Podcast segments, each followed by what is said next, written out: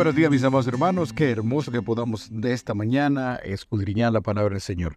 Hoy, 13 de octubre, dice, allí envía Jehová su bendición. Y nuestra lectura bíblica se encuentra en Salmo 133, 1 y 3. Y dice, mirad cuán bueno y cuán delicioso es que habiten los hermanos juntos en armonía. Allí envía Jehová su bendición y vida eterna. En una época en la que impera el individualismo, es normal que aún los cristianos cuestionen cuál es el papel de la iglesia. Si la salvación es individual, ¿qué sentido tiene una experiencia comunitaria que se vive en el templo? Quizá el relato contado por el pastor John MacArthur nos sirva para ilustrar el papel de la iglesia del creyente en el siglo XXI.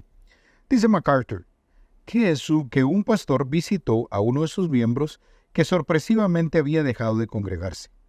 Al calor del fuego producido por la leña de la chimenea, el pastor lo invitó a tomar una parte activa en los servicios eclesiásticos. Como el hombre no reaccionaba, el pastor comenzó a separar todos los carbones. Cuando los carbones estaban tan separados que ninguno se tocaba a los otros, en cuestión de minutos todos estaban fríos. Entonces el hombre comprendió la moraleja. Los carbones se mantienen encendidos unos a los otros.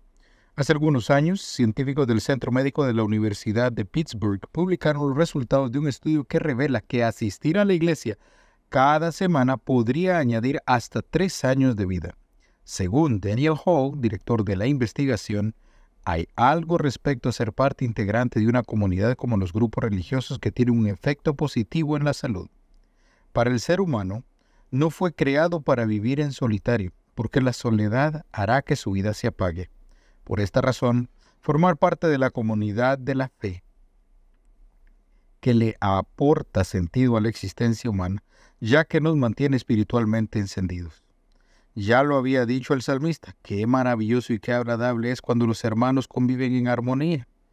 Cuando nos congregamos como iglesia estamos compartiendo nuestra experiencia espiritual y de ese modo nos calentamos los unos a los otros. La Biblia describe a la iglesia como la familia de la fe la familia de Dios.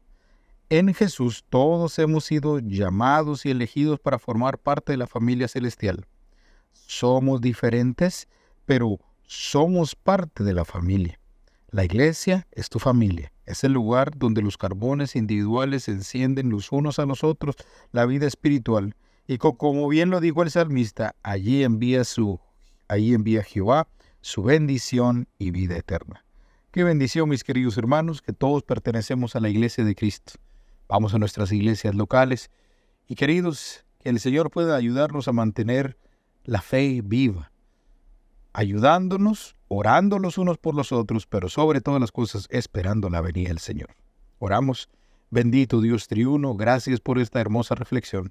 Ayúdanos a mantenernos encendidos en ti y ayudar a nuestros hermanos en lo que necesiten por medio de la oración intercesora, la ayuda física, pero sobre todas las cosas, Padre Celestial, que juntos como iglesia esperemos tu pronta venida. Y esto lo pedimos en el nombre de Jesús. Amén.